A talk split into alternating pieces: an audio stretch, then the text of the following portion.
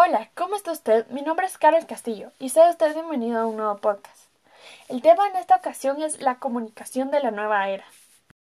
Los tiempos cambian, las costumbres, las formas de pensar e incluso nuestra forma de comunicarnos.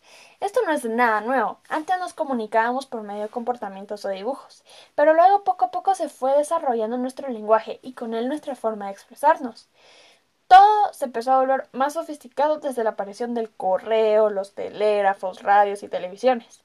Pero actualmente nuestra forma de comunicarnos ha revolucionado en gran medida desde la aparición de las redes sociales. Desde que las computadoras empezaron a tener acceso a Internet solo era cuestión de tiempo para que aparecieran las primeras redes sociales y se convirtieran en uno de los principales medios de comunicación. Las dos primeras fueron Six Degrees en 2001 y Friendster en 2002. Estas dos redes sociales llevaron la comunicación al siguiente nivel. Actualmente más de 4.21 millones de personas alrededor del mundo tienen acceso a Internet, es decir, más de la mitad de la población, y de ellos al menos 3.196 millones tienen alguna red social.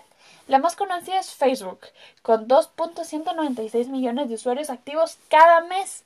Sin embargo, hay otras muy conocidas como YouTube, Instagram, WhatsApp, Snapchat, Twitter, Spotify, entre otros. Cada red social tiene sus peculiaridades y normalmente ganan dinero a través de la publicidad o en algunos casos con funciones especiales que los usuarios pagan por tener. Considerando la gran cifra de personas que tienen redes sociales, es fácil inferir que es la forma más fácil de llegar a los demás, sin importar si están cerca o lejos. Para cualquier carrera musical, estar actualizado y saber manejar bien los medios de comunicación es muy importante, ya que los músicos buscan mostrar su trabajo a nivel mundial, y mientras más popular sea el artista, más son las posibilidades de triunfar en el medio. Los medios de comunicación son una gran ayuda para contactarnos con gente alrededor del mundo, pero hay que saber cuáles son los límites para no perder la comunicación con los que están lejos. Por eso es que hay que tener en cuenta que todo en exceso es malo. Pero bueno, eso fue todo por hoy. Un saludo.